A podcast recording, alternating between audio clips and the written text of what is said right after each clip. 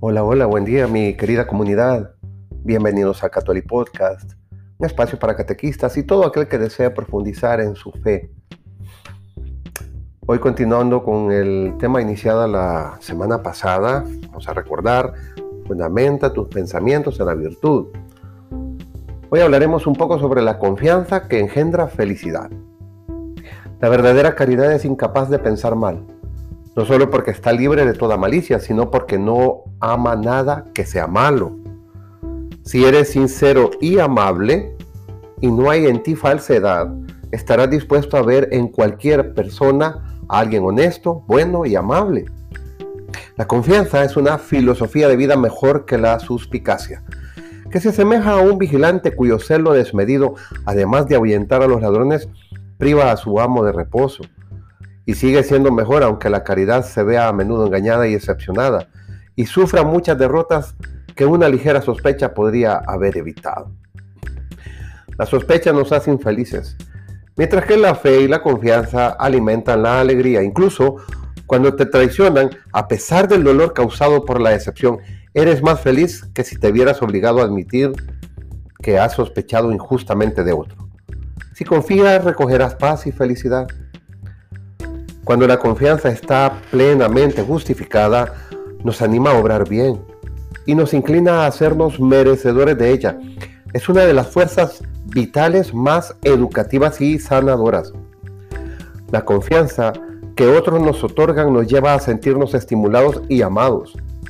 Si queremos que los hombres sean mejores, debemos pensar mejor de ellos. Pero ser confiado no significa que tengas que pasar por la vida poniendo tu confianza en todo el que se cruza contigo.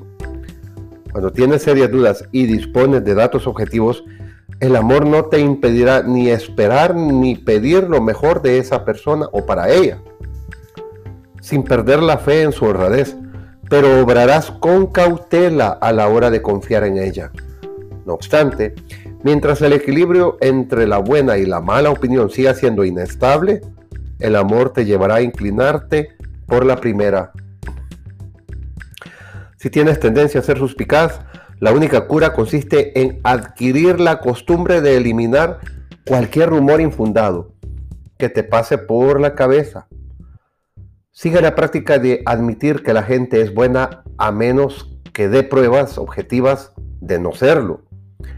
Aprende a perdonar a quienes son culpables de cualquier forma de conducta equivocada. Cree en los demás. Todos tenemos derecho a que nos estimen, puesto que el amor de Cristo por nosotros es tan hondo que ha muerto por nuestra salvación. Su perfecta caridad queda expresada en su oración. Padre, perdónales.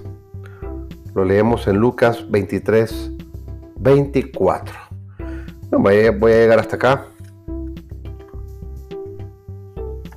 La siguiente, en el siguiente episodio hablaré sobre ser conciliador